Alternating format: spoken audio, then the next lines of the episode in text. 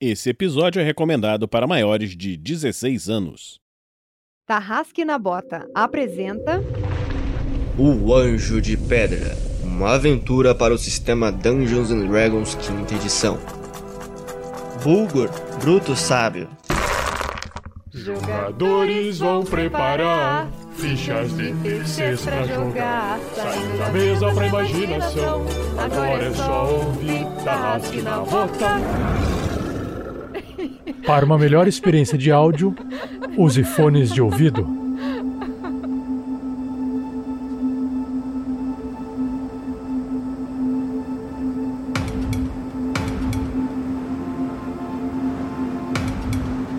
Oi, gente, aqui é a Shelly, eu tô jogando com a Renesme, uma humana de Omorgo, que tá cheia, assim, do, dos mistérios, tá todo mundo achando que ela é malvada, mas ela não é malvada, tá bom? Bebam água.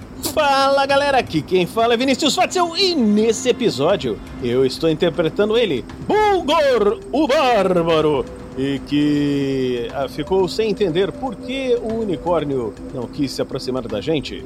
Afinal, unicórnios gostam de donzelas? Alô, alô, galera, aqui quem fala é Lili. Não, aqui quem fala é Roberta Maná. entrou, entrou demais na personagem. E aí, quando as coisas começam a se confundir, e aí a gente pede ajuda. Ai, aqui é a Roberta Maná e eu estou interpretando a Lily, a gnoma artificer que finalmente conseguiu lançar um Firebolt em um inimigo. Yay! E aí, galera, beleza? Eu sou o Guga Zatoni e eu tô jogando com o Kills, que finalmente começou a sentir algum afeto por essa galerinha. Ou será que não? E aí, pessoas lindas e maravilhosas do RPG Next, eu descobri que esse é meu bordão. Eu sou o hater do mundo e estou aqui para mestrar novamente, eu sei que vocês já estão de saco cheio de mim, o Anjo de Pedra, minha aventura para D&D quinta edição. Esse podcast só é possível de ser editado graças ao apoio dos padrinhos e madrinhas do RPG Next. Muito obrigado.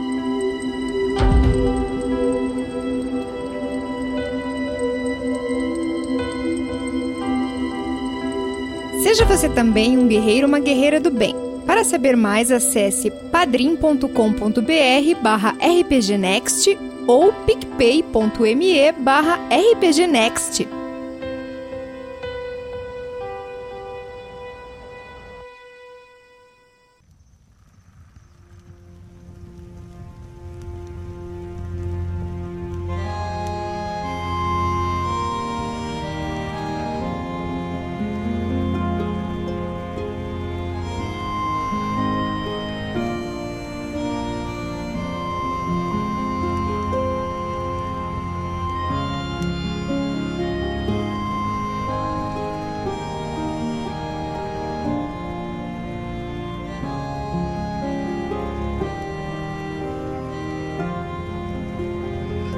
Último episódio de O Anjo de Pedra, cujo nome foram Os Inimigos Agilidosos, vocês finalmente continuaram aquele combate tenebroso contra os Halflingzinhos, coitados Halflingzinhos. Foram brutalmente, cruelmente trucidados por vocês.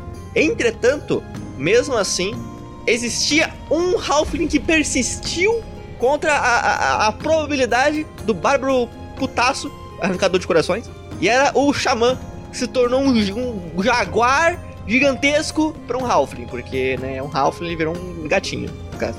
E o combate estava se intensificando quando chegaram a ajuda de Gultek, o Cavaleiro Jaguar e sua comitiva, que não só salvaram os jogadores, como os ajudaram a finalizar aquele combate. Quando o combate já estava, já estava vencido, Gultek quebrou um frasco no chão e desse frasco uma, uma purpurina estranha surgiu, levando os jogadores para o mundo das fadas. E no mundo das fadas, o que antes era uma montanha, agora há uma passagem por dentro dela, uma caverna. É, Gultek, então, olha para vocês, vocês veem que o, o, o Kills, ele tá meio quieto, parado no canto, assim, meio, meio pensativo, ele não tá muito falando com ninguém, não. Ele olha para vocês e fala, ah, bom, vamos, eu acredito que vocês estejam cansados. Que tipo de magia vocês usam para esconder o mundo de vocês? E, e para passar de um mundo pro outro, como é que faz? Bom, o... existe uma passagem para o mundo das fadas que é natural da nossa cidade. Nossa, não- existem passagens por todo, todo mundo. Podem ser a coisa mais singela possível, como, sei lá, um sapo que fica parado em cima de uma pedra durante um 24 horas num dia específico. Se você fazer um carinho na cabeça dele, você teleportado no mundo das fadas. Isso aí é, é uma coisa específica e tal. E tem uma dessa na nossa cidade de muito tempos atrás. A gente aprendeu com o tempo a fazer uma abertura artificial com esse. com essa, essa abertura que tem na nossa cidade, que a gente consegue entrar, mas não sair. Pra sair, a gente tem que entrar na nossa cidade ir usar o nosso portal. Eu vou mostrar pra vocês logo mais. Uma coisa que é interessante eu falar pra aviso, caso um dia, você, um dia vocês queiram voltar aqui, ele aponta pro céu e é tipo é, pôr do sol eterno. Normalmente, quando as pessoas entram nesse mundo, elas perdem memórias, elas podem acabar ficando mais velhas, mais novas, elas podem passar anos, segundos, depende das coisas, mas com as nossas misturas especiais que tem nos nossos frascos, a gente não tá sofrendo esses efeitos. Mas pra, mas pra gente continuar não sofrendo esses efeitos, a gente tem que entrar rápido. Então não é uma coisa que a gente consegue abusar muito. Ele aponta pra, um, pra um, uma caverna, assim, uma passagem na, meio que parece escavada, na verdade, na montanha. E ele vai indo. Mas, mas, mas, mais uma perguntinha, moço. Duas. Qual é o seu nome? Ah, eu não me apresentei? Meu nome é Gultek. Vocês não se parecem com fadas. Vocês ainda assim moram no mundo das fadas? Não, a gente não mora no mundo das fadas. A gente tem uma passagem pro mundo das fadas na nossa cidade. E a nossa cidade é cercada por uma montanha. Vocês vão ver. Aí quando vocês, vocês finalmente passam, vocês estão de cara por uma clareira gigante, assim. Vocês finalmente passam na, na- pela montanha, é, pela passagem na montanha. E na frente de vocês tem uma clareira, uma clareira colossal cercada por montanhas. Sabe? Totalmente fechada a todos os lados. Mas é uma clareira colossal, não tem nada lá. Então vocês veem que o Gutek, ele. Ah, ok. Agora venham comigo, por favor. E ele chega perto de. O que, que ele chega perto, Shelly? Qual que é a- o portal pro, pro plano das fadas da cidade? Tem uma um busto de um jaguar, assim, do- dos ombros pra cima. Mas é um, um animal mesmo, não é um guerreiro jaguar. E pra ele entrar, ele vai ter que enfiar a mão na boca desse jaguar que tá com a boca aberta. É isso que ele faz. Ele posiciona a mão dentro da boca do jaguar e vocês veem ele desaparecendo em purpurina. E os, os, os, os guerreiros atrás dele vão fazendo isso. É interessante que eles não falam o que a gente tem que fazer. Se a gente tiver coragem, a gente enfia a mão na boca desse bicho. É isso. Vocês que mexem com magias aí, acham isso seguro? Eu não acho nada seguro. Desde que a gente encontrou com a fadinha. Não tem nada que seguro que tenha acontecido conosco, então vamos, né? Você que é o nosso. nossa cobaia. Vai lá, Google. Muito bem, então. Vocês veem um, um unicórnio passando assim. né? Isso foi o único. Vem pangaré esse unicórnio. O unicórnio, ele. ele, se- ele vocês veem que ele olha pra vocês e, e, e vocês nunca viram isso, o cavalo sentou. Ele cruzou as perninhas. Tá, ele tá admirando vocês conversando. Eu tô pegando um laço na minha cintura. Você olha pro unicórnio, o unicórnio olha pra você. Vem cá, bichinho. E aí ele balança a cabeça negativamente. A gente tá precisando de uma montaria.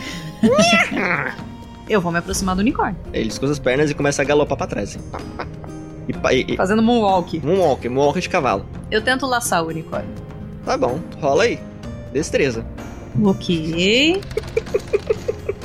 Ah, que pena. Eu rolei quatro. Ah, eu nem vê direito isso aqui, tá, tá ótimo.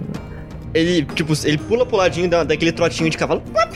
Você laça o chão, ele olha pra você e ele faz.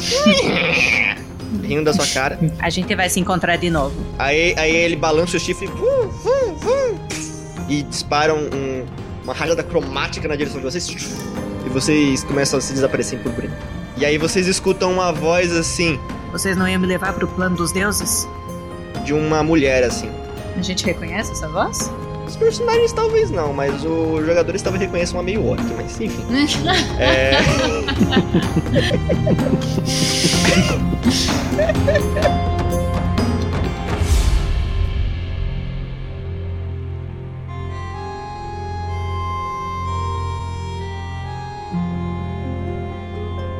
Uma produção RPG Next.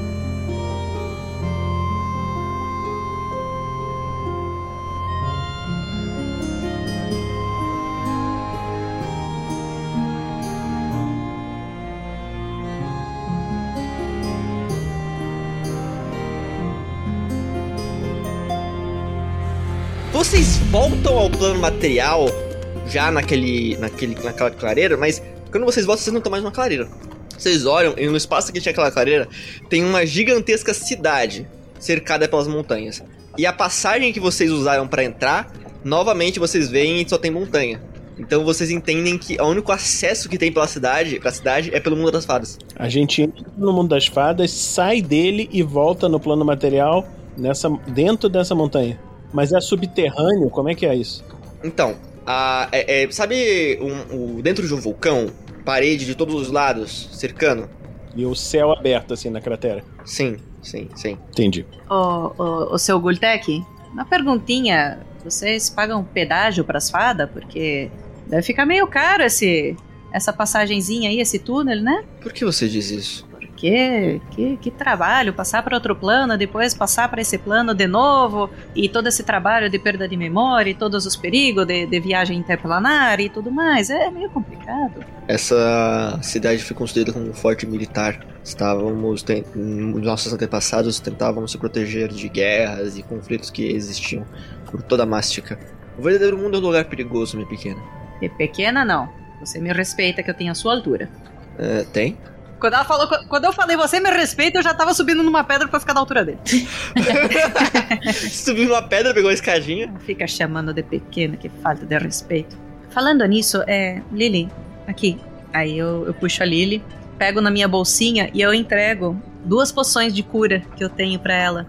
Eu acho que isso vai ficar melhor com você. Pelo tanto de vezes que eu caí, já percebi que eu não vou ter condições de usar mesmo. E muito obrigada. Ah, mas eu ainda tenho aqui. Sim, mas você você pode usar com, com mais frequência do que eu. Não só em você, em outras pessoas também.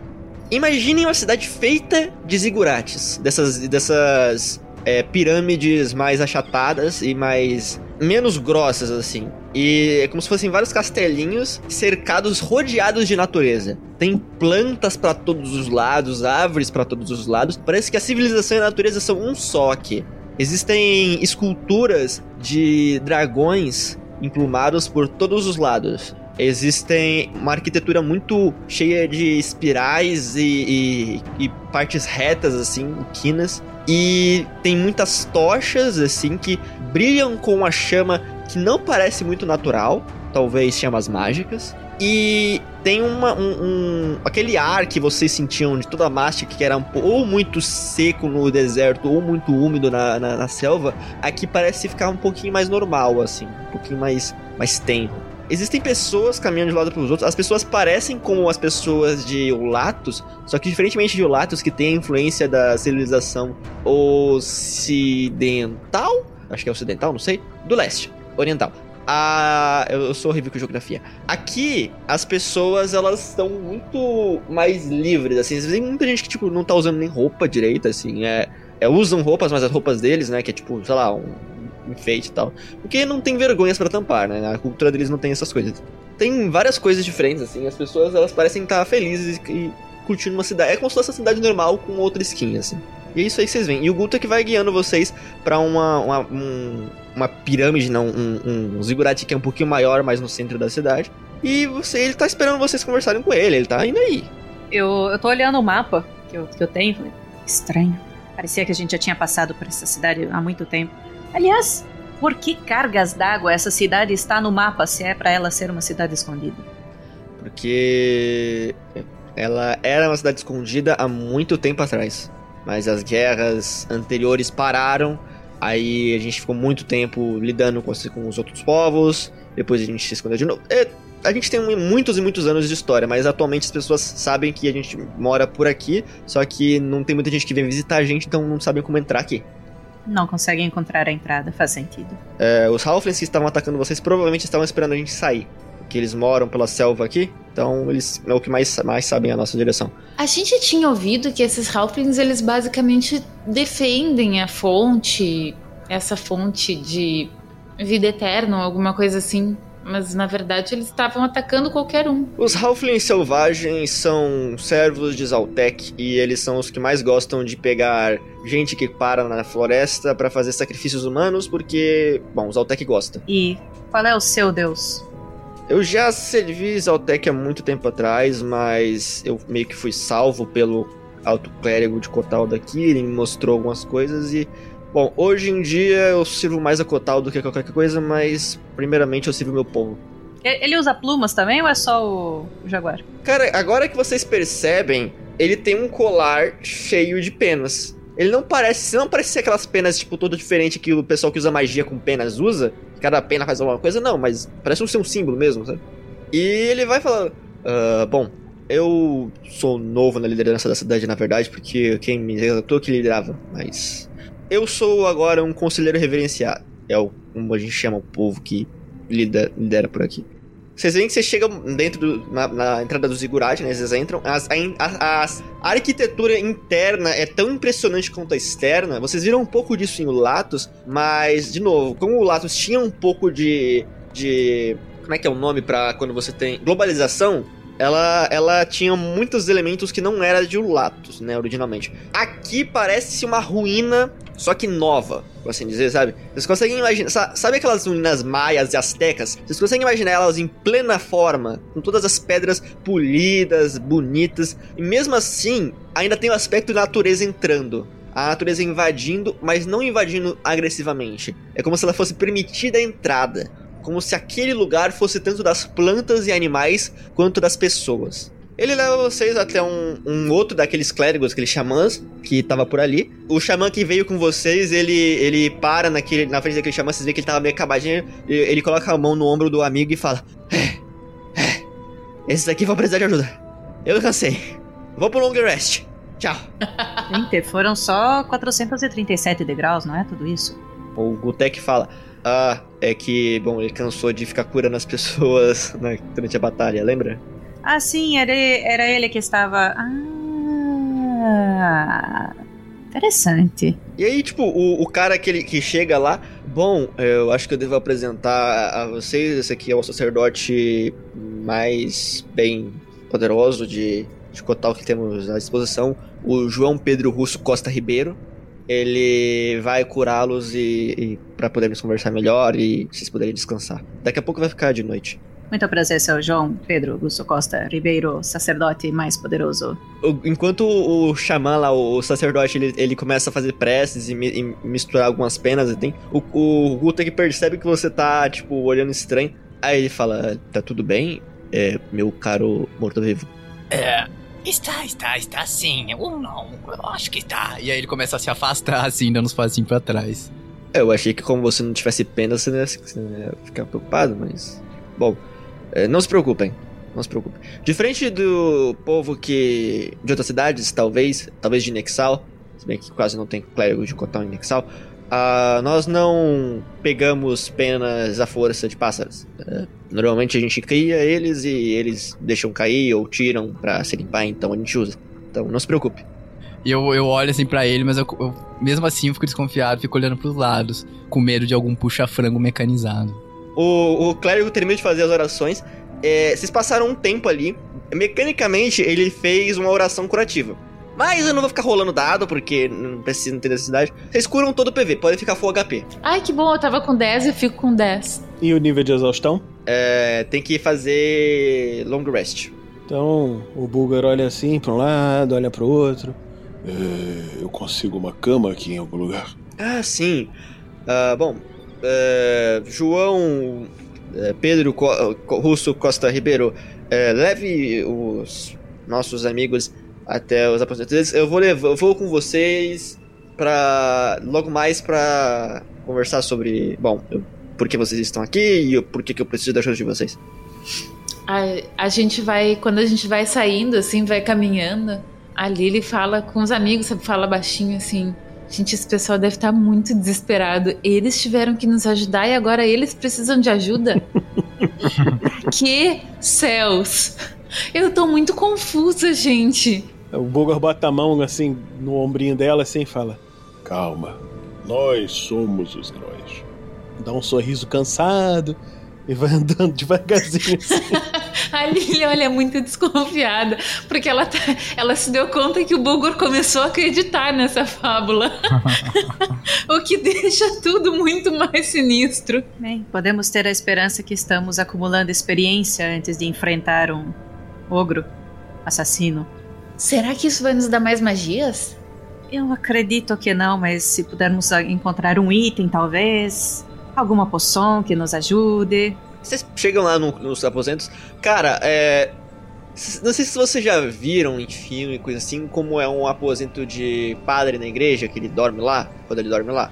É um claustro. É, parece, parece um claustro à primeira vista, porque tem camas de pedra com palha pra, pra fazer a fofura, né? Porque afinal de contas, é, colchão não existe na cidade.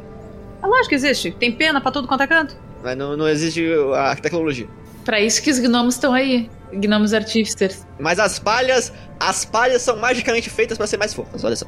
É, tem pallets também lá. É tá. Olha só, não, não existe colchão, mas existe. Mas existe toque-toque.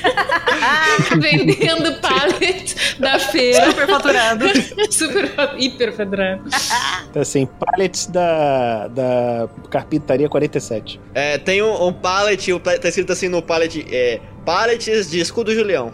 É, podem deitar aqui, o Guter que vai chegar logo mais. Fala João, Pedro, sei lá das contas. O Búlgara fofou lá as palhas, tal, falou. Olhou pra elas, falou: Alguma de vocês vai dormir aqui também? Ou eu vou ficar sozinho? Vai ficar sozinho. Tudo bem. Aí eu viro de costas pro Bulgur. Passarinho? E eu. Você percebeu, ô, Shelly, que eu tô meio que evitando vocês, sabe? Eu tô meio. É exatamente por isso que ela tá te chamando. E aí eu, eu olhando pra. Tipo, pro outro lado, eu não tô olhando pra você. Se bem que você não sabe quando que ele tá olhando pra você, porque não tem olho, né? Mas eu tô olhando pra frente e eu só respondo. Oi, precisa de alguma coisa? Eu preciso saber se você está bem. Você parece distraído. Não, não, imagina, eu estou bem, estou sim. Ou talvez não, eu, eu tô, eu tô bem. O que poderia estar te fazendo mal num lugar desses? Estamos seguros. É, não, não é bem isso, sabe? É, E aí ele começa a se aproximar de você. vocês humanos têm algo aqui dentro? E aí ele aponta com o bico pro peito. É, Eu olho pra Lily assim, que ela tem mais conhecimentos técnicos gerais. Anatômicos. Tem, a gente tem um monte de coisas. Tripas. No peito! Você tá dormindo, médico? E coração e tudo. E pulmão. O Buga foi dar uma roncada assim. Ah, pelo Deus! O cara apontou pra. Não tem pulmão, não. O pulmão. Não, não vem aqui tudo? O pulmão sim. Tripa, tripa é, é, é a generalização pra gore. É isso. Sim. É, Um instante. tipo, abre a pessoa e solta um monte de coisa de É sangue. gore. Mas é legal que a Lily ela não tem conhecimentos anatômicos precisos, então ficou ótima a fala dela. A Lily, a Lily tem zero em medicina aqui, acabei de checar. Aí eu, eu entorto assim a cabeça. É, não, não, eu sei, eu de órgãos, órgãos, é, eu sei sim. Eu, mas eu tô perguntando dele, eu estou falando de um aperto no peito, sabe? É um aperto. Eu não sei se é bem órgãos, porque eu não tenho órgãos, olha só, eu não tenho. Hum, não tem órgãos, mas parece que tem sentimentos. Além do sentimento de confusão. Sentimentos? O que são sentimentos? Eu não sei o que é isso, eu nunca senti. Bom, você sentiu um aperto no peito? Você se sente permanentemente confuso pelas suas falas? Eu não sou confuso. Ou sou? Não, eu acho que eu não sou. É só um pouquinho. Mas sim, esse aperto no peito pode significar várias coisas: uma angústia, uma ansiedade, uma preocupação. Eu sinto como se isso fosse um resquício de uma vida passada que eu não lembro direito. Ou talvez lembro, mas não, não. Eu acho que é como se eu estivesse me esquecendo de quem eu era. Você se lembra de quem você era? Não muito bem. Eu só tive um sonho estranho esses dias. É, eu tive sim. Um sonho que mostrou minha mãe. E eu olhava pra ela e eu não conhecia direito ela, porque eu não me lembrava. Eu. Eu, eu me sinto uma casca vazia. Mas, ao mesmo tempo que eu não lembrava que era minha mãe, eu tinha certeza que ela era minha mãe. Só que, sabe quando você olha uma pessoa e você lembra dela. Não, você sabe que você conhece ela, como se tivesse visto num sonho distante, mas você não tem lembranças dela. É como se você tivesse uma amnésia. É, eu acho que é uma amnésia. Acho isso. É como se você tivesse uma amnésia e alguém chegasse em você e falasse: Oi, eu sou sua mãe. E você não tem lembranças dela. Você entende? É confuso.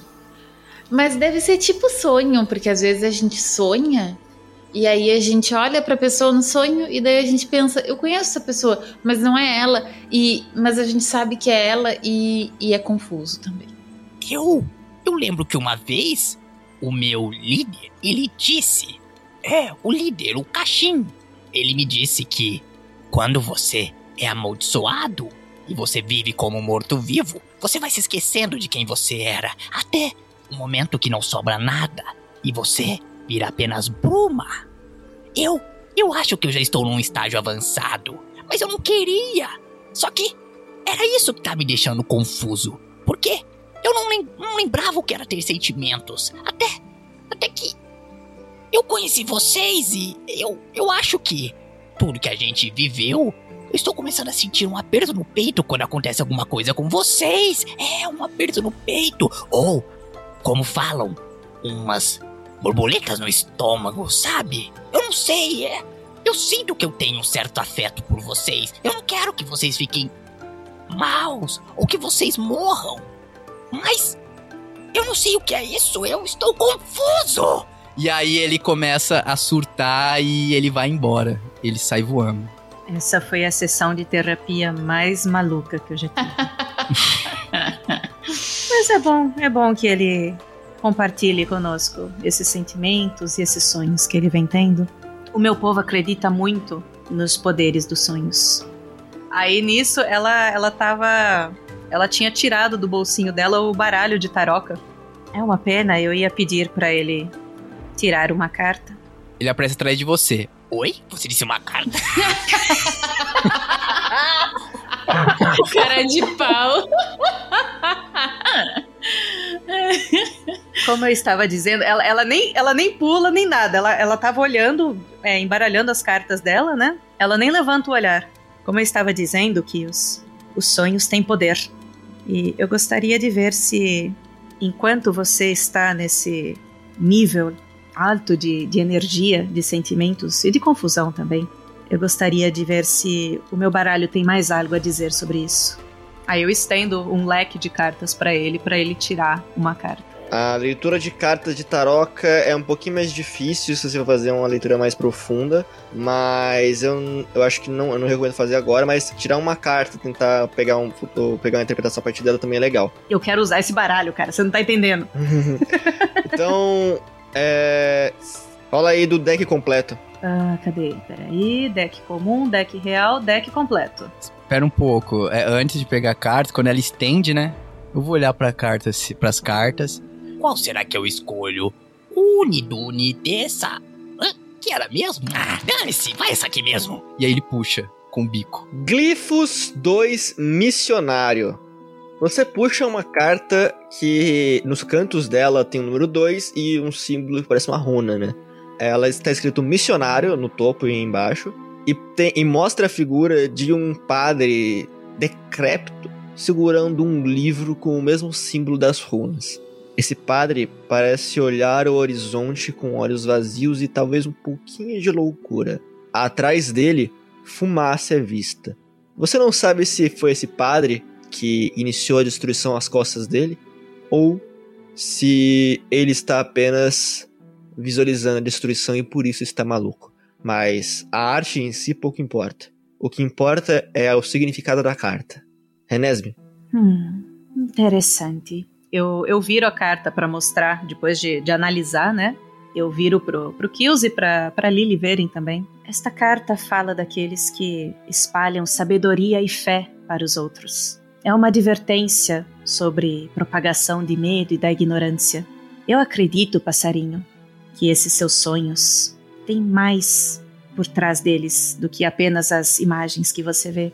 Eu acredito que podemos buscar mais conhecimento sobre isso e talvez uma salvação para essa sua maldição. E quando ela fala de salvação para maldição, eu não sei se alguém percebe, mas ela tá discretamente coçando o pulso direito dela.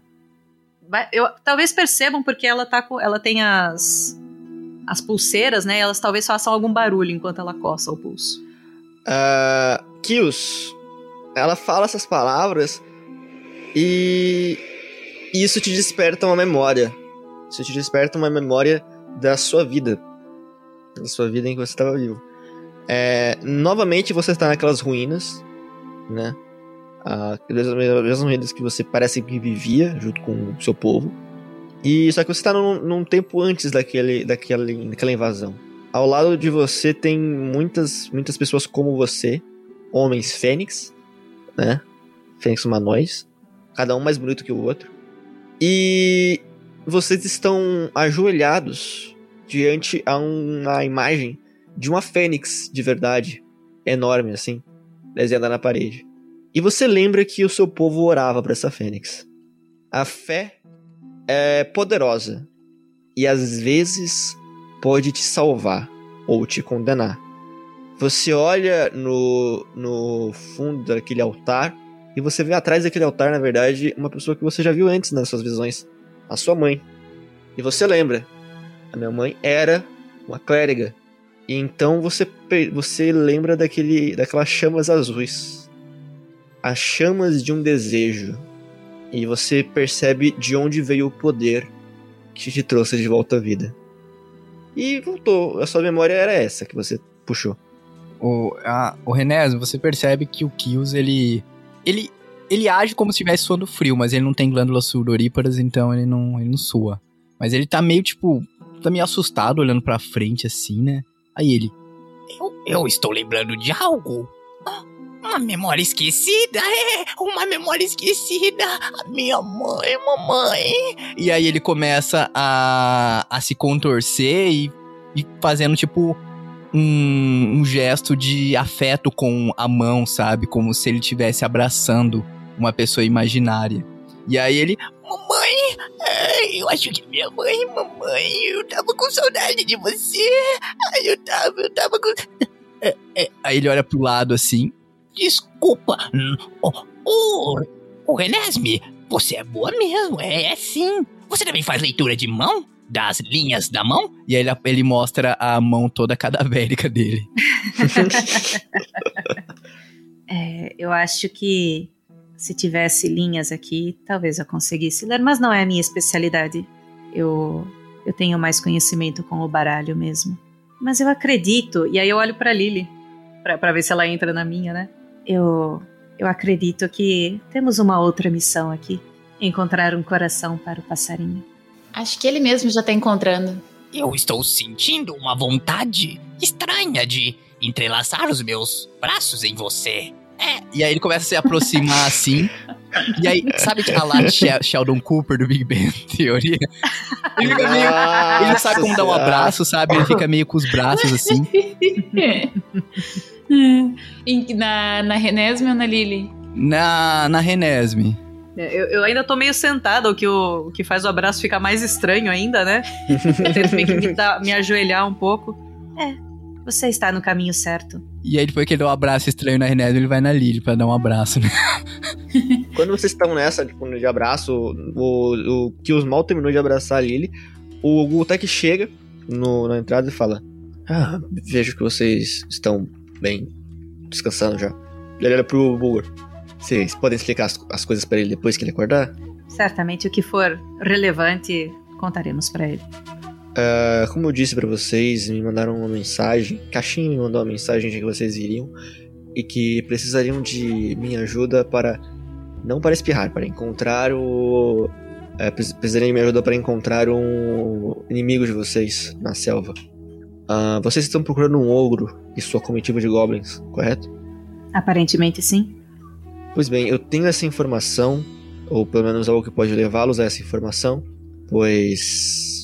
Bem, eu sei o que eles estão procurando, enfim. Mas eu vou ter que ser chato aqui e pedir um favor antes de entregar essa informação. Eu não acho que você, como líder, eu acho bem padrãozinho essa coisa de manter informação como resgate por um, em troca de um favor. Você sabe como é que é? O quest é assim que funciona. Você tem que conseguir resolver uma coisa para conseguir a outra. O RPG funciona assim, né? Você tem que ter o quest giver. Eu, eu acho difícil a gente negar alguma coisa na situação em que estamos, seja como jogadores, seja como personagens. Aí vocês podem simplesmente sair na floresta, na selva e, e tentar chutar um lugar para ir. Talvez aí vocês encontrem algum inimigo, encontrem o lugar que vocês procuram, ou sejam surpreendidos ou mortos, mas aí é a vida de vocês. É, isso, isso se conseguíssemos encontrar a saída daqui, não é mesmo? Ah, mas a gente deixaria vocês ir embora, claramente. Eu tenho minhas dúvidas. Mas diga o que você precisa da gente se estiver ao nosso alcance. Você vê que ele, ele se sente ofendidíssimo, assim, que você, você falou que, que ele não deixaria eles é, ele se senta num banquinho de pedra que tinha que tinha no canto. Há cerca de 600 anos, nosso povo, os Itzas, viviam nas selvas de Peif distante em sete tribos independentes, até que um evento uniu todas elas. Uma noite, todos os líderes de todas as tribos ficaram em alerta, quando uma das estrelas caiu do céu no Vale Ixtu. Essa estrela era Ricalos, o Verme Estelar, uma criatura de imenso poder que poderia ameaçar toda a Mástica envolta em um meteorito. No entanto, o chefe Oxtil, Tartaruga Sonolenta, teve a iniciativa de ir em busca da criatura para barganhar. Ele chegou na criatura e falou: eu, eu, Ricalos, eu vim barganhar, enfim. Uh, no entanto, de alguma forma, a criatura acabou presa em um sono mágico e Oxtil se tornou o primeiro conselheiro reverenciado do nosso povo, unificando todas as tribos. Dizem que o conselheiro jurou proteger o sono da criatura, enquanto a presença da mesma protegia toda a Peif distante de ataques de invasores. A criatura permanece dormindo até hoje, protegida sobre o solo de Ixtu, a primeira capital do nosso povo unido, sendo mantida dormindo por uma espécie de homens-formigas, criados por Graced, o 14º conselheiro reverenciado de nosso povo. Essas formigas, os chamados Bakar, não escutam mais os Itzas e atacam qualquer um que se aproxime de seu ninho sem ser convidado com uma aprovação de uma rainha. Porém, aí que está o problema. Temos sido atacados por incursões cada vez mais violentas de formigas gigantes, espécie violenta que, vejam bem, em nada tem a ver com os Bakar. Essas criaturas que antes nunca demonstraram tamanha inteligência e avidez em nos destruir, têm usado os rastros dos Bakar para esconder os seus próprios, cada vez mais nos levando a um confronto com nossos ex-aliados insectoides. Nossos batedores, inclusive, encontraram pistas de que essas formigas gigantes têm seu ninho secreto infiltrado em Ixtu, talvez tentando, tentando acordar Ricalos. Como são ambas espécies de formigas, conseguem disfarçar muito bem seu cheiro e se filtrar com relativa facilidade na capital caída. Por fim, a questão que eu levanto é que precisamos de um grupo que não seja de Itzas para se infiltrar em Ixtu, encontrar o ninho escondido da formiga, das formigas gigantes sem gerar uma guerra com os Bakar, com a intenção de matar a rainha formiga gigante e retardar seus avanços. E é aí que vocês entram. Vocês se deram conta que vocês nos salvaram daqueles Halflings, né? Precisamente. Inclusive, eu tenho algumas dicas de combate para vocês depois. Então, talvez a gente precise de muitas, muitas dicas de combate contra essas formigas. Eu farei, eu darei dicas de combate, não, não se preocupe, eu sou um general, não é à toa. Mas vocês entenderam que nós não podemos ser nós a lidar com esse problema? Também, mas geraria um conflito com ex-aliados, guerras. É bom que pessoas de fora façam isso, porque se vocês forem descobertos, os Bakari e os Itzas não vão entrar em conflito. É, meu amigo, posso te fazer uma pergunta? É, sem ser essa, outra pergunta. Sinta-se à vontade, amigo. É, eu não me importaria de ajudá-lo com essas formigas, eu não me importaria não, mas o senhor sabe de algum ogro por essas redondezas? Como eu disse antes a sua amiga, eu tenho a informação que vocês precisam, mas eu só vou poder dar depois que vocês resolverem a minha situação. Hum, Se vocês seguirem a encosta da montanha e descerem pelo rio, vocês encontrarão a cidade de Ixtu. Uns dois dias de viagem, dois, três dias de viagem. Estaríamos, teoricamente, indo ao- de encontro ao ogro. Não sabemos exatamente onde ele está, mas sabemos que ele está ao sul daqui. Talvez, talvez vocês deem a sorte de encontrar com ele sem precisar resolver nosso problema. Talvez as formigas gigantes acordem, ricalos e Mastic inteira vá pro saco. De qualquer forma, não é problema meu, nem sou daqui. É, se você estiver aqui enquanto ele estiver destruindo tudo, talvez seja um problema seu. Se estiver a nosso alcance, se você nos fornecer informações precisas de como podemos enfrentar formigas gigantes, imagino que elas sejam muito bem armaduradas. Pontos fracos. Eu posso ajudar bastante. Eu tenho algumas, eu tenho algumas informações. Rola um teste de persuasão rapidão aí. Que tem uma informação que eu não sei se ele vai. Se ele vai querer compartilhar. Eu rolei bem alto 21. Tá, o que, que você disse pra ele querer compartilhar uma informação que ele não queria? Ah, eu já, eu já tava falando, né?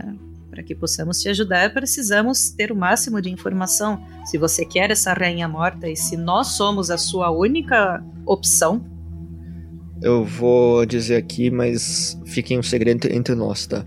É, os Bakari não são inimigos que vocês têm que enfrentar. Se provavelmente eles encontrarem com vocês, evitem o combate o máximo possível. Mas há uma forma de vocês conseguirem evitar os Bakar ou lidar com eles. Eles têm um- um- uma condição química, biológica deles, que eles somente têm eh, inteligência quando estão em grupo. Então, Bacares sozinhos são burros como uma porta e podem obedecer a ordem até de um inseto. Então, mas Bacares em grupo podem ser tão inteligentes quanto o mais inteligente dos conjuradores. é, quer dizer que se conseguimos enganar um Bacar sozinho e ele estiver nos ajudando, quando ele se encontrar com o grupo dele, de repente vai ficar inteligente e não vai mais nos ajudar. Provavelmente vão querer levar vocês até a rainha deles, ou coisa do gênero. Contanto que não nos matem logo de cara, sempre podemos ter um diálogo. Os Bacares, eles, eles são criaturas feitas por um, por um ah, conselheiro reverenciável para proteger o lugar. Então, eu recomendo tentar evitar, porque eles têm, bom, o bom senso de um inseto. E você diria que, como esses insetos são parecidos, essas outras formigas gigantes, elas não têm um nome? Formigas gigantes. É, é o nome delas. Você pode dar o apelido que você bem entender, até vou usar. Vamos chamar de saúvas agora. Elas também teriam essa peculiaridade de ficar burras quando sozinhas? Não, mas elas têm alguns detalhes em relação a feromônios. É, algum de vocês aí sabe mexer com produtos alquímicos? É, fa- faz bastante tempo que eu não mexo com isso, mas. É, eu, eu, eu tinha uma tia que me ensinou a, a mexer um pouco com elementos alquímicos. Na verdade, a tua tia, como ela era vistana, ela te ensinou a fazer cachaça. Você se interessou e falou: Hum, deixa eu aprender a fazer isso. Talvez eu faça uma poção que, me- que tire esse- essa maldição de mim. Entendeu? Talvez seja isso. Fa- faz algum tempo que, que eu aprendi a mexer. Eu tô um pouco enferrujada, mas sim, eu, eu tenho um conhecimento básico. Nós temos uma receita que, bom, a gente conseguiu pra usar os feromônios das formigas gigantes pra inibir o veneno que elas coagulam nos outros, que é grande parte do problema que elas têm. Então, se vocês é, conseguirem com a nossa receita e algumas ervas que nós temos, vocês só precisariam de um último ingrediente para poder criar poções que acabariam com o efeito de veneno dessas formigas gigantes. E coincidentemente encontramos esse elemento na floresta próxima. Não, no caso é um ferrão de formiga gigante mesmo. Você tem que matar uma ou duas para poder fazer um, um negócio. É aí que vem uma recome- as minhas recomendações de guerrilha que eu vou passar amanhã com todo mundo junto. Mas além disso, tem outras coisas que dá pra fazer com, com feromônios, mas essas receitas eu não tenho mais. Foram perdidas há muito tempo. Shelly, o seu personagem você vai rolar agora um teste de arte, eh, alquimia. Rola aí pra mim. Ai, Jesus, onde? Uhul! Tu tá, por enquanto, tu rolou 9. Você quer, Baixíssimo. você quer usar alguma vantagem? Eu tenho inspiração. Posso rolar novamente? Pode rolar novamente e gastar sua inspiração. Exato. 18. 18 passa do 15 que era CD. É. Shelly, você sabe fazer duas coisas com feromônios e alquimia. A primeira coisa, se você tiver materiais suficientes, se você passar alguns testes e tal, você consegue fazer um, um tipo de granada de feromônios para formigas que você desorienta elas por um turno. A segunda coisa, você sabe fazer um, um, um feromônio de atração de formigas, você consegue atrair uma formiga específica pra perto de vocês. Pra um lugar que você quer, entendeu? Você consegue movimentar essa formiga pra vocês. Mas pra tudo isso eu vou precisar do ferrão da formiga. Então, o, o ferrão. Mas assim, você sabe que o material de ferrão, dependendo do tamanho da formiga, ele. Dá pra você resolver com, com um ferrão só todos os negócios. O negócio é fazer teste pra você ver se você consegue fazer esses, esses equipamentos. Esse de, de atrair a formiga pra onde a gente tá também não pode ser pra outro lugar? Longe de onde a gente tá, por exemplo. Porque você vai ter que abrir um frasco, e aí assim que você abrir esse frasco, vai sair uma fumacinha que vai atrair. Mas a gente tem uma coisinha chamada de mãos mágicas. É, pode ser, tanto faz. Né? Eu, eu tenho um caderninho batido, amarelado, todo amassadinho as folhas, sujo de uísque. Tá uma beleza esse caderninho, assim, bem pequenininho. A Lili Mia. Ah, Agora é tudo minha culpa. é, fazer o quê, né? Eu tenho uma peludinha aqui. Aí a Renés me abre esse, tira de, um- de uma pochetinha assim, ela abre esse caderninho, dá uma folhada assim, onde eu anotei, onde eu anotei, eu tinha algo sobre feromônios. Aqui, Lili, Lili, dá uma olhada aqui. Eu, eu acho que eu vou precisar da sua ajuda pra, pra criar isso. É, ali ele pode fazer help nessa, nesse- nessas rolagens. Ela pode dar vantagem. Mas vocês vão precisar do primeiro ferrão. Ou seja, vão precisar matar pelo menos uma formiga pra poder começar a fazer o negócio. E, e demora pra fazer. Então, Então, o que eu, o que eu estou imaginando aqui, eu tô, tô vendo aqui no, na receita da minha tia, acredito que eu possa fazer a base deste destas poções aqui e depois ele aguarda apenas o ferrão para para acrescentar e aí eu reduzo o tempo da acho justo. Acho justo. Eu não sou um mestre alquimista, mas pelo que me contou e pelo que me contaram, acho que vai funcionar muito bem. Ah, eu conto melhor as coisas depois que fizerem um long rest, porque o seu amigo já estava desesperado pra fazer, acabou perdendo todo o diálogo da campanha. Ah, mas a, a gente conta pra ele amanhã. Todos os diálogos da campanha. Aham. O Guta que ele se vira, começa a sair, ele fala: Ah, bom, amanhã a gente conversa melhor. Tenha uma boa noite e que todos os deuses de Mastic estejam com vocês. Pelo menos os melhores deles.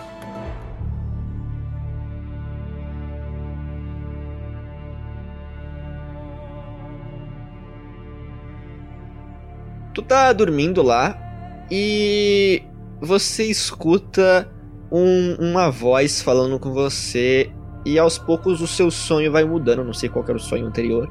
E você agora se encontra em uma sala escura, totalmente escura, e no centro dessa sala tem uma mesinha de chá. E então você escuta uma voz feminina falando: Sente-se. Teremos chá hoje. Eu me sento, abro o bulizinho de chá pra sentir o cheiro. Um cheiro maravilhoso. Qual é o seu chá favorito? Ah, é um chá de frutas e flores vermelhas. Então um chá vermelho como sangue. Ah, você vê. Vocês começam a escutar um som de passos pesados, metálicos. E você começa a ver uma figura se aproximando. Só que essa figura não dá pra você enxergar direito, porque é como se as sombras daquele lugar cobrissem um pouco dela, mas você consegue ver uma armadura negra, completamente full plate assim, gigantesca, de onde e, e da testa dessa armadura, como se tivesse espaços, saem chifres. E tem asas nas costas, umas asas com uns tons meio roxo. Essa armadura, inclusive, tem tons meio roxos, como se fosse a sua magia, sabe? Como os tons da sua magia. E não dá pra chegar rosto, não dá pra chegar nada, porque tem o elmo que cobre tudo e tal. E a escuridão. Essa, essa figura, ela puxa a mesa com delicadeza e se senta. E ela diz: Eu preferi ter uma conversa com você para passar as atualizações sobre a sua terra natal. Não continua tudo na mesma merda, então? Bom, normalmente a mesma merda é difícil de definir porque Strade tá sempre puxando alguém pra Baróvia pra brincar de herói e ele poder ter o prazer de matar ou transformar numa noiva nova. É a mesma merda. Ainda assim, eu acho que tá na hora de contar pra você uma coisinha. Sabe o que Strade é pra o povo de Baróvia, além de o diabo? Bom, eu tinha a resposta pronta, mas você já deu? É. Todo mundo em Barova chama ele assim. Strade também é um. Como as pessoas. Como é que eles chamavam? Um Lorde das Trevas, por assim dizer. Ele tem o seu domínio, Baróvia. E como você bem sabe, ou talvez não saiba, existem muitos outros no plano do pavor. E muitos outros Strades, que são figuras talvez um pouco menos célebres. Temos pra lá tem uma múmia, pra cá tem um lobisomem e assim por diante. Mas vamos dizer que eu tenho meu próprio lugar. Um lugar que é muito mais pacífico que Baróvia, por eu afinal de contas, eu não sou um pau no cu, como o velho vampiro. A minha sugestão a você é que, quando completar todos os seus planos e tudo mais, venha para as minhas terras. Eu lhe farei ao passar do tempo onde eu moro, e você poderá viver o resto da sua longa vida. Quando ela fala longa vida, sorriso da Renesme praticamente encosta nas orelhas. É uma proposta tentadora. Tudo que eu quero, e veja bem, esse tudo é bastante coisa, na verdade. Ah, você vai resolver as coisinhas nessa bodega de plano material e quando estiver suficientemente carregada de poder que mástica e, bom, as minhas intervenções vão lhe proporcionar, venha para Baróvia. Eu vou lhe dar a missão mais importante de sua vida. Eu quero que você tire Estrade do poder. Estou providenciando algumas algumas escoltas e coisas no caminho que podem ajudar. Mas eu não tenho tanto poder em Baróvia quanto. Eu tenho tanto poder em Baróvia quanto Strade tem nos meus domínios, que é quase nada. Mas aí que está. Se você tirar Estado do Strade do poder, eu posso entrar no lugar dele, anexar Baróvia, e teremos um lugar muito maior e livre, onde as brumas não mais atrapalharão os meus passos.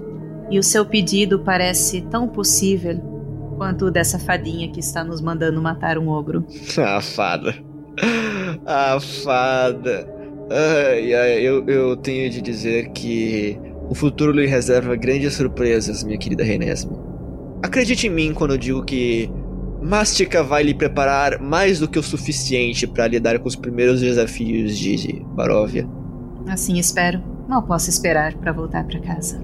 Sim, futura Condessa Renesme. Ela dá um so... Você sente um sorriso por trás daquela armadura de placas. E ela fala: Bom, eu tenho que lidar agora com um, um grupo de aventureiros que conseguiu escapar de Baróvia, veja bem.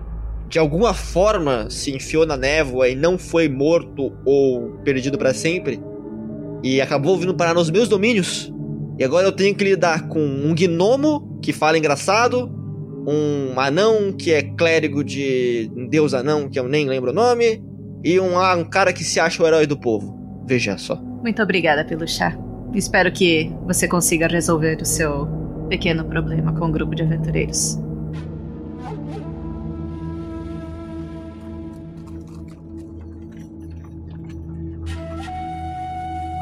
Assim, assim que a gente acorda, eu, eu já. Eu, eu acredito que eu seja uma das primeiras a acordar. Eu dou um chacoalhão no Bulgur. Ei, Bulgur. Boga sabe se se vira assim e passa o braço assim por cima e abraça. É, então eu cutuquei. Quando, quando eu vi que ele foi tentar abraçar, eu já dei uma pancada com o meu cetro na, no peito dele. O que está fazendo? Desgraça. Acordando você. Mas por que toda essa irritação? Porque já passou da hora de acordar, você perdeu toda a, a conversa de ontem e eu preciso te atualizar. Ele revira os olhos assim, larga o cajado, coça a cara assim. É bom. Vamos lá então. O que aconteceu? Formigas gigantes, outras formigas, é, saúvas e barrades no baile lá, esqueci o nome do- das formigas. E blá blá blá, e eu conto toda a história das formigas e a gente tem que ajudar a, a matar a rainha formiga saúva para podermos ter uma noção melhor de onde está o ogro. Esse ogro tá junto da formiga? Isso, é praticamente isso. Tá no caminho. O Guta que está escutando vocês conversando, ele fala, é, só lembra que tem formiga que parece que é, anda em duas patas, que essas aí não, não pode matar não, por favor. É, não quero um conflito com os abacate. Isso, os abacates andam com duas patas. Isso. É, ah, quando ele for atacar o, o- o- as formigas, por favor, indique qual formiga ele não pode atacar e qual ele pode. Acho que é assim resolve a situação. Isso, a gente vai, vai pintar um alvo na, na formiga que pode e na formiga que não pode. Aliás, como, como é a relação dessas duas formigas entre elas? Em, em origem, nada, mas pelo que nós descobrimos, parece que as saúvas, como você apelidou, elas estão usando os rastros dos Bakar para se esconder, por isso que elas estão lá. Sim, sim, você disse isso, mas, mas elas não se bicam, elas são amiguinhas. As, os Bakar matariam qualquer um que não fosse que, que entrasse lá, lá, inclusive as formigas gigantes, então neutro, eu acho. Muito bom. E você vai apontar a gente para o caminho da, das formigas gigantes. Claro, claro, claro. A direção, sim, sim. Enquanto, enquanto vamos indo né, para a saída, eu quero passar algumas, algumas dicas de, de movimentação que vocês podem usar. Que eu vi umas coisas no, no, na luta que vocês tiveram lá e eu acho que é uma boa ideia. O que acontece é. Eu acho que os, os Halflings, eles não fizeram um bom uso do elemento surpresa. Mas se eles tivessem feito, vocês não teriam muita chance antes da gente chegar. Eu acho que vocês poderiam utilizar um pouco do elemento surpresa. Uh, principalmente quando uh, vocês estão lidando com um formigueiro, onde tem muitos inimigos, às vezes atrair um, um de cada vez ou grupos pequenos para lidar com eles é, num ataque surpresa, num turno extra, num turno sem iniciativa, vocês conseguem. De que, que ele tá falando? Turno, surpresa? Como assim? Ah, tem, tem um livrinho, depois eu te empresto, eu, eu li uma vez. Chama Arte da Guerra. Ai, que legal! É, as pessoas elas acham que é dividir e conquistar, você se dividir com seu grupo e atacar lugares diferentes, mas não, é dividir o inimigo para conquistar ele. É, never split the party. E agora que vocês têm, esses, vocês têm essas ideias de formigar, de coisas e tal, acho que é, um, é, muito útil essa ideia de quando estiver lidando com um lugar que tem muito mais gente que se vocês se juntarem matam vocês em dois segundos, vocês lidarem com as coisas aos poucos. E usando a maior parte do tempo de surpresa. É uma estratégia que eu acho que vai ser válida para vocês. A partir desse momento, off top, off game, off, off roleplay aqui, vocês ganham dicas do, do general, que é um benefício que dura até o final do dia vocês vão ter vantagem em todas as rolagens de furtividade que vocês fizerem. Que pena que a gente não vai conseguir usar, porque faltam são dois dias para chegar até lá? É, então. Até o final do dia, não, desculpa. Nesse, nesse, nesse, vamos dizer, nesse... Até o final desse braço da aventura. Nesse braço da aventura, vocês vão ter vantagem em todos os testes de furtividade que vocês fizerem. Perfeito? Até a gente matar a rainha. Ah, uh, ok. Passa o tempo, ele aperta lá no, na boca do jaguar, abre, vão pro mundo das fases e tal, do outro lado de fora, e aí ele sai de novo. Vocês veem que tem sim uma, uma saída que não é pro frascos, mas essa saída, tipo, do lado de fora, mas é muito escondida. Assim, é uma pedra lisa que tem atrás de um bando de pedra empilhada, assim, ele não deixa ninguém ver, exceto vocês.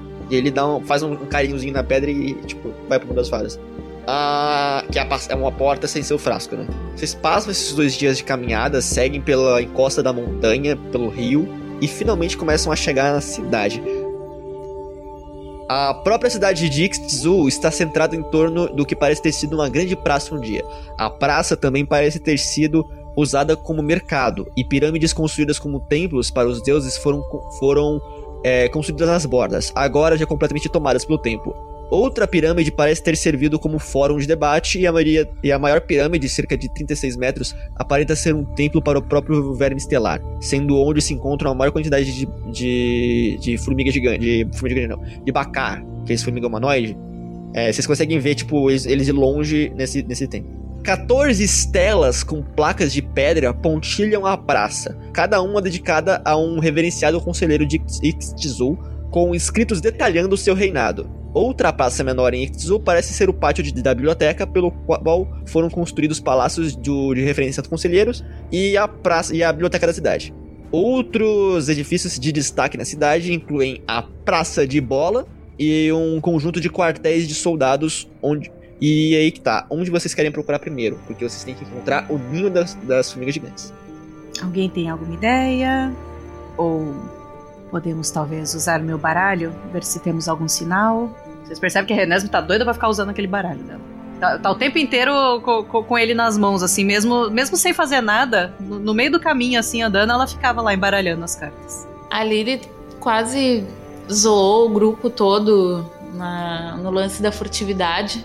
Porque primeiro, quando apareceram as primeiras formigas, ela começou a bater assim no braço do Bulgor. Ó, essas aqui de duas patas é que a gente não mata. Não eram abacates que nós não devíamos matar? Essas são os abacates. É, e os abacates também. Ah, elas são os abacates. Ai, eu tô confusa. Eu sei bem como é isso, é, eu sei sim. Gente, os bacares se movimentam. Então, o que, que vai ser? Como é que vai funcionar esse minigamezinho que eu vou fazer aqui pra de improviso?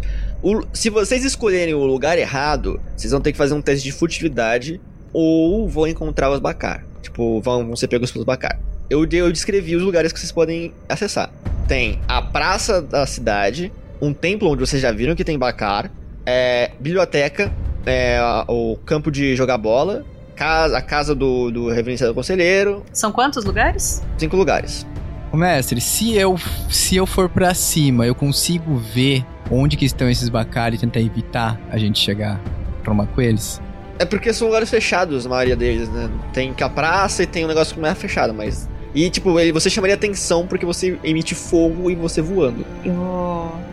Eu quero tentar. Eu vou. Tô mais uma vez embaralhando meu, minhas cartas. Eu quero tentar reduzir as nossas possibilidades. Em vez de cinco lugares, eu quero puxar uma ou uma carta que seja.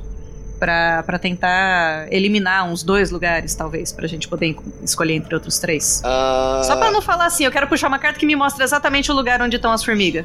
Acho perfeito. Mas querer tu queria, né? Eu queria, mas vamos, vamos equilibrar. Você vai. Você vai gastar a sua sombra das trevas? Vantagem de suas previsões, ser sucesso em tarefas simples, gasta seu dado de inspiração pra tratar uma jogada de D20 como um 11. Em vez disso, pode usar seu dom pra ganhar uma breve visão do futuro. Visão é misteriosa e muito coberta. É exatamente isso. Ah, tu puxa suas cartas, puxa aí o- uma carta aí da rolagem. Ah, espada 6, Berserker. Furioso. Você tira a carta do Berserker. Ela tem uma, o, o- o número 6 de um canto, no outro canto tem três espadas cruzadas né, no- nas bordinhas. E a, e a carta é um. Parece uma, uma- uma- um lugar de madeira assim. Você quer descrever, Renese? Como é que é a carta? Cara, a carta é bonita pra caramba. Ela tem duas cabeças decepadas. E, e, ao, e ao fundo tem lâminas, provavelmente as lâminas que deceparam essas cabeças. E o que que essa, essa, carta quer dizer? Essa carta, ela tem a ver com o lado brutal e bárbaro da guerra, desejo de sangue, aqueles com natureza bestial. Beleza. Você começa a, a, a ter uma visão de uma guerra que aconteceu aí. Conflito. Entre pessoas mesmo. Diz mais uma guerra civil. Entre pessoas que moravam aí.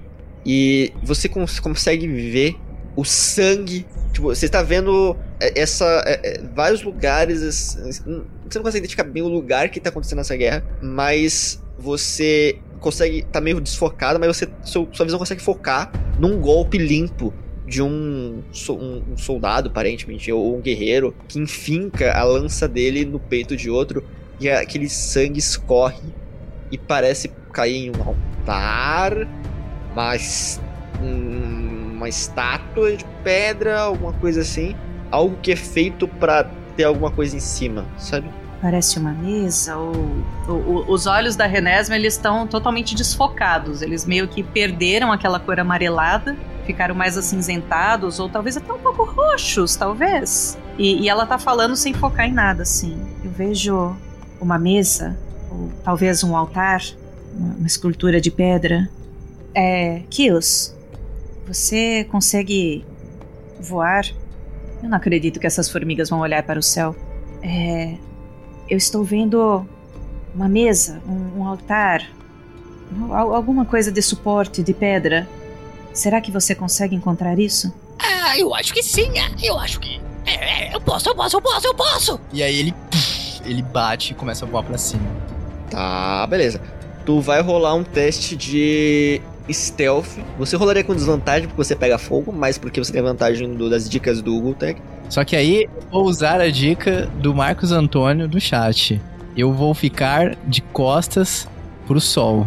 Porque o- eles não vão olhar pro sol, tá ligado? Eu vou, vou usar a tua, a tua ideia. A tua ideia foi boa o suficiente pra te dar uma vantagem. Minha não, né? Foi do Marcos Antônio. Valeu, Marcos Antônio. A ideia do Marcos Antônio. Beijo, Marcos Antônio. Muito obrigada. 21. A percepção passiva de um Bacar é 13. Então você passou. É, você consegue ver inclusive os Bacares, tá? Você vê, eles são criaturas semi-humanoides, eles têm as, as seis patas de, de formiga, só que eles têm. Só que eles andam em duas, né? É, duas ou, qua- ou quatro às vezes. É, e eles têm. Eles carregam armas, um escudo numa mão e aquela arma estranha de mástica na outra.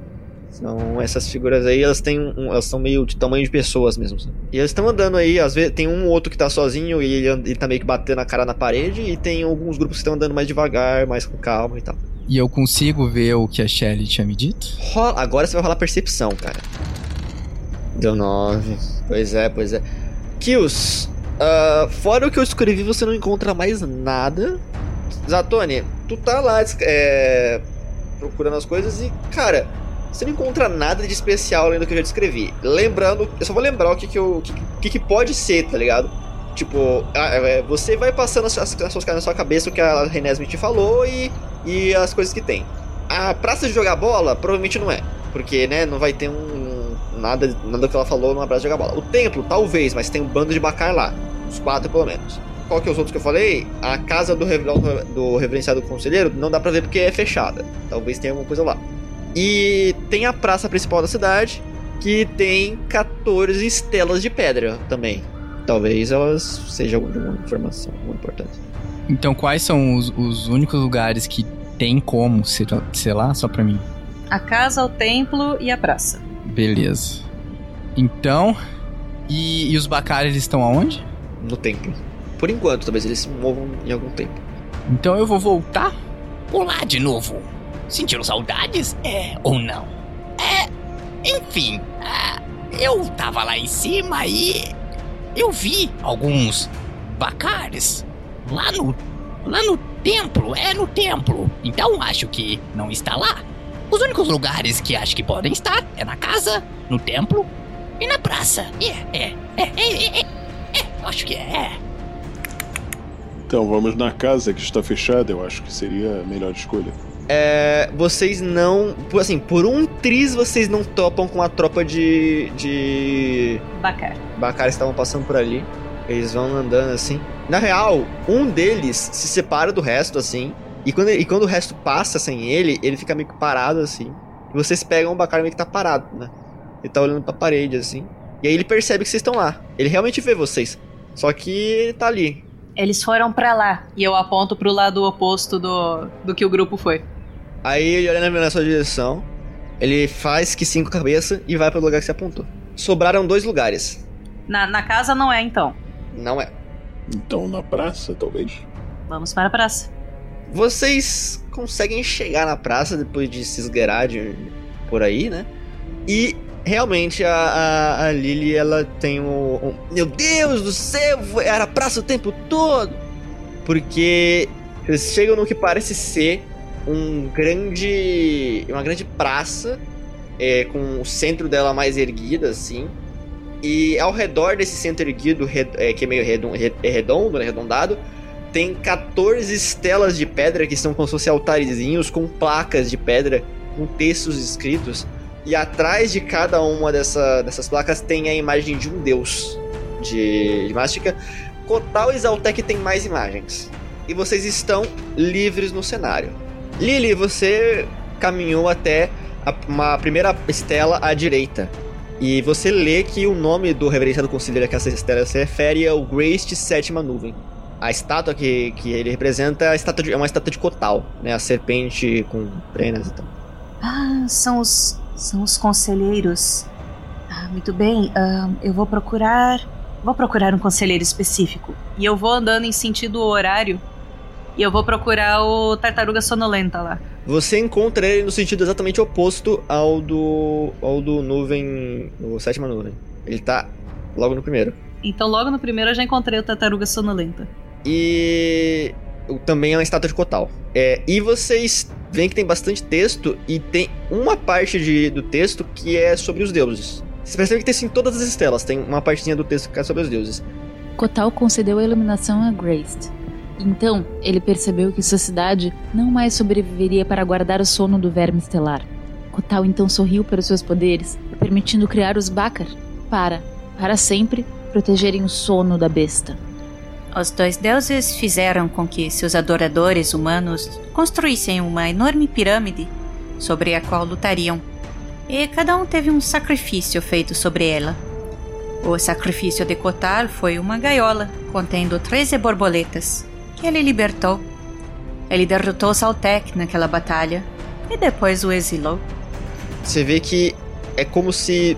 Só, só tem esses dois que tem palavras destacadas, o resto não tem. Mas todos falam de. Assim, alguns falam de. to- todos falam sobre o deus atrás que tem a escultura. Você, vocês percebem que todos eles. Rola um teste de inteligência. Nossa, eu tenho mais zero. Você quer. Lily, você não tem mais do que eu, não? Ability check, calma aí. Caiu 9, Lili. Caiu 9. A Lili não faz a menor ideia. Tem que rolar a Rene. Tá, vamos ver se, o- se o dado vai ser bom pra mim, porque é outra tristeza. Dois. Não, não, nem ideia.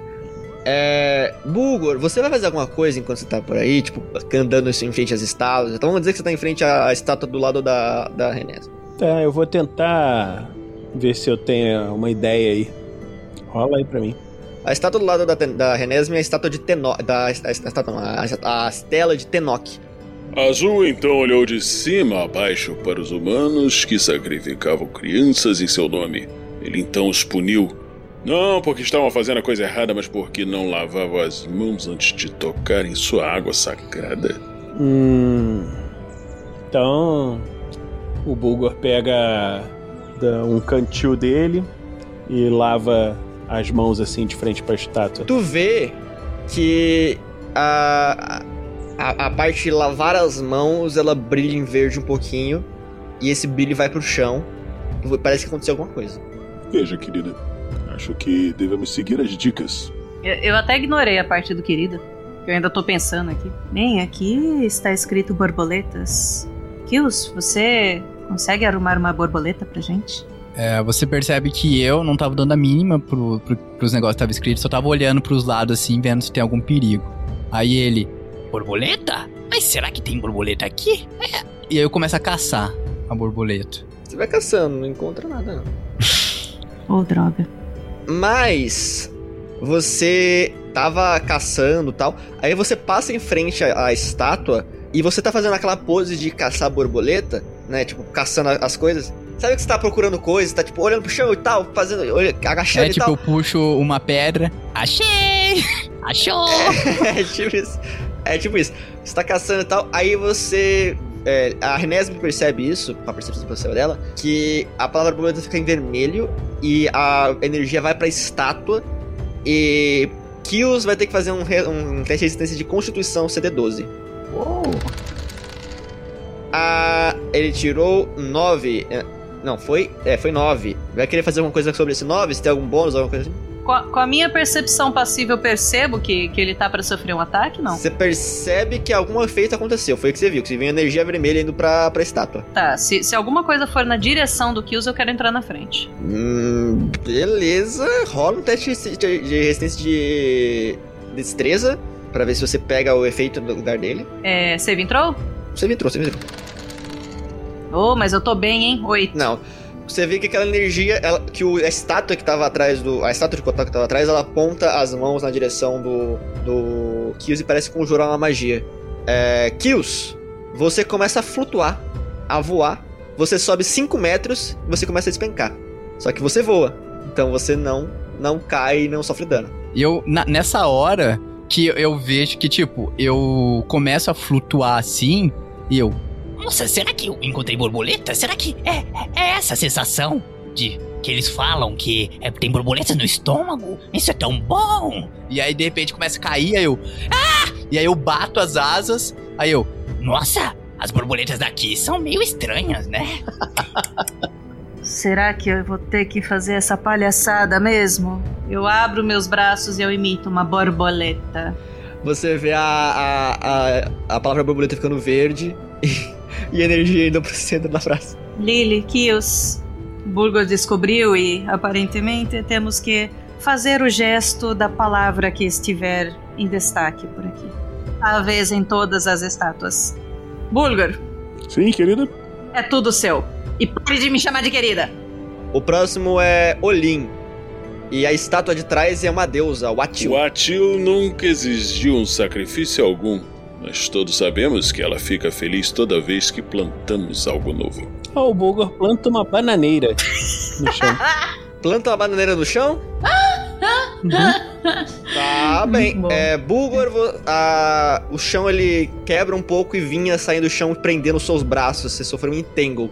Você tá preso por vinhas no chão, De ponta cabeça. de ponta cabeça. Hum. Eu acho que isso não está funcionando. É, você viu que a- aquela estátua daquela, daquela mulher, né? Aquela deusa, que eu não vou lembrar como é que é a imagem da Atil, ela aponta pra você com algum tipo de cajado e, você, e começa a nascer vinhas e prender seus braços. É, você percebe que você fez alguma coisa errada, porque ela brilhou em vermelho. Bom, não era plantar bananeira. Eu chego perto, dou uma lida assim, só, só de pescoçada assim. Aí eu chamo a Lily. Lily, será que esse é o momento de plantar a ideia no- na cabeça desse bronco que não se deve chamar as mulheres, todas as mulheres de querida? Será que adianta? Talvez ele seja um pouco limitado. Ele para, cruza os braços, olha assim pra vocês. Olha, estou me sentindo ofendido. Você precisa entender que chamar mulheres de querida não as faz se sentir queridas. Muito pelo contrário, é ofensivo para nós. Ele olha assim, chateado. Tá bom. Então, detestadas, o que faremos agora? Eu vou dormir. E aí eu volto pra minha estátua.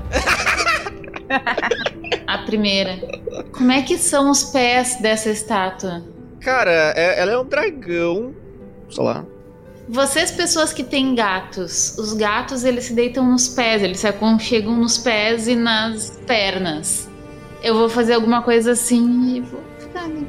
Beleza, quando você faz isso, uma energia verde sai da, da, do- da estela e vai.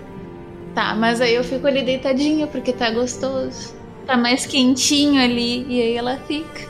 Você vê que a, rapidão, você vê que a estátua do, do Kotal, ela se mexe, ela ficou brilhando em verde, e ela faz um carinho na sua cabeça e depois volta. Ronrona. Ele começa a ronronar. É, o Bulgar ele para, pensa, eu vou seguir a sugestão do Marcos Antônio. É, aqui do chat, vou me abaixar como se estivesse plantando uma semente no chão. Naquela coisa lá. Ah, ok, ah, fica brilha em verde e. E a energia vai pro, pro centro do, do lugar. Aí eu, eu olho para as duas assim. O Bulgor. Limitado, não é?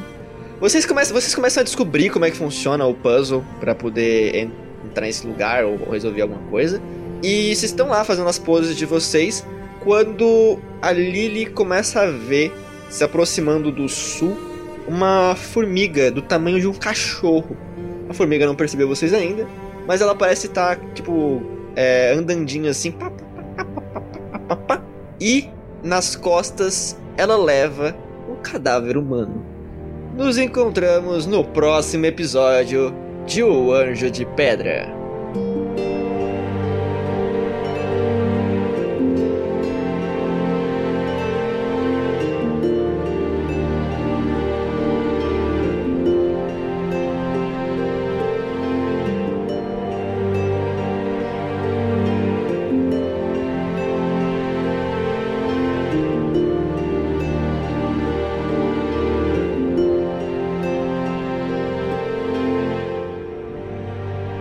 Assim se encerra mais um episódio. Mas não vai embora, pois agora vocês ouvirão o Pergaminhos na Bota.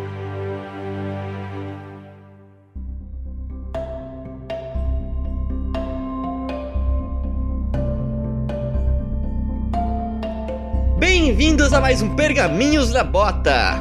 Que quando eu era ouvinte, eu escutava Pergaminhos da Bosta. Eu ria muito de comigo sozinho. Eu tenho que dizer que eu estou meio puto com todos vocês ouvintes. Estou bravo, realmente zangado, porque de todos os ouvintes, todos os telespectadores do último episódio de Anjo de Pedra, somente o nosso magnânimo padrinho Gleico comentou no, no, no vídeo. Quer dizer, o, o- verdade seja dita, o, o- temos um padrinho que mandou um- um- um- uma ideia de nome de episódio. Mas a gente já tinha definido que o nome dos episódios e do episódio anterior ia ser Os Inimigos Agilidosos. Então, foi os inimigos agilidosos. Enfim, vamos começar aqui, que a gente fez o seguinte. A gente pegou esse comentário, o único cara que mandou, mandou comentário Gleico, e a gente pegou e-mails que a nossa querida Lucy separou pra gente, que não necessariamente são dessa aventura, tá? Não necessariamente são pra gente. Mas vai sair em podcast todo, de qualquer jeito, então você que se vire. São e-mails acumulados. E-mails acumulados. Vamos lá. Começando com você, Roberta, lê esse, é, o comentário do Gleico, o único comentário do último vídeo, o santo comentário, Sancto Comentários. O Gleico diz: Halflings maléficos, sanguinários e agilidosos, sendo brutalmente destroçados pelos aventureiros. É por essas e outras que Tolkien não liberou os direitos de uso do Hobbit. Caramba, a intensidade desse combate me fez lembrar uma célebre canção. Com uma pequena alteração na ordem: cair, beber, levantar, cair, beber, levantar, cair, beber, levantar. Gostei da dinâmica de ajuda dos NPCs. Deixou o combate mais ágil. Eu não vou fazer piada, não vou fazer piada. O mais um vai pra Lily! Yay! Que com confiança e sorte nos dados, sim, temos que lembrar da sorte nos dados. Quebrou a maldição do Firebolt, sim, com uma certa ajuda, vamos combinar, mas quebrei. a inspiração vai pra Renesme, que finalizou o boss em grande estilo. Valeu por mais um ótimo episódio. Valeu, Gleico! Pode ler o próximo. Então, esse aqui é um e-mail que foi enviado de Daniel Paulo Lima da Silva, idade 22 anos, ocupação, profissão, estudante de redes de computadores das interwebs, cidade Jaboatão dos Guararapes, Pernambuco, Brasil. Assunto: dicas e sugestões. A mensagem: O motivo de estar comentando é sobre uma coisa que o Fernando disse na aventura Mina Perdida de Fandelver. Veja só, estamos comentando e-mails bem antigos. Bom, o Fernando uma vez disse que nunca viu bandidos anões no RPG, mas eu já. Inclusive anões que podem ficar invisíveis. Foi muito engraçado na aventura Rhyme of the Frost Maiden, do podcast Uns Caras e Uns Dados. Era uma aventura inteira num mundo de inverno gelado. Eu comecei ouvindo vocês na Storm's King's Thunder.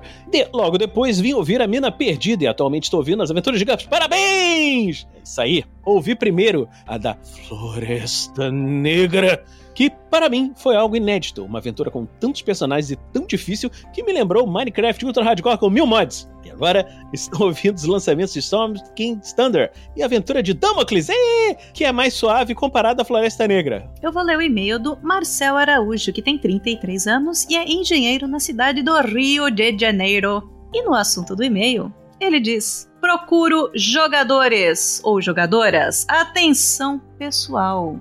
Olá! Descobri vocês através do podcast do Spotify e estou achando fantástico poder voltar a ter lembranças de um jogo que eu amei por tanto tempo. Gostaria de voltar a jogar e encontrar pessoas da minha cidade ou mesmo digitalmente. Forte abraço!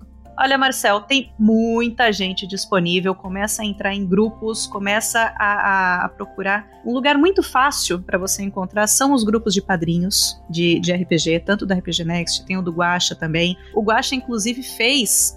Não foi o Guacha em si. Os padrinhos do Guacha fizeram um evento gigantesco. Mês passado, se eu não me engano, foi esse mês que foi um evento digital que todo mundo foi aberto para todo mundo, abriram várias mesas de RPG onde todo mundo podia se inscrever e jogar no dia. Foi muito bacana. Então sempre tá rolando alguma coisa. Entra lá, entra em Twitter, Facebook, tem muita gente procurando mesas. E falando em mensagens aqui, o Cry-Fi, talvez, não sei se é assim que pronuncia, quer aproveitar para levantar a revolta com o Vinícius postando foto de comida no grupo sempre que eu tô com fome e não dá para comer.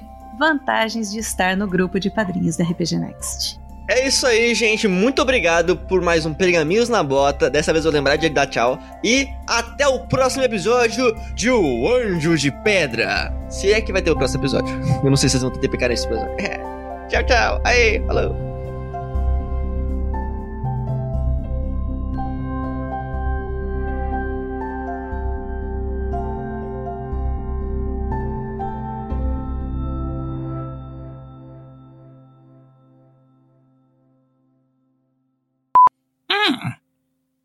Típico papo de NPC.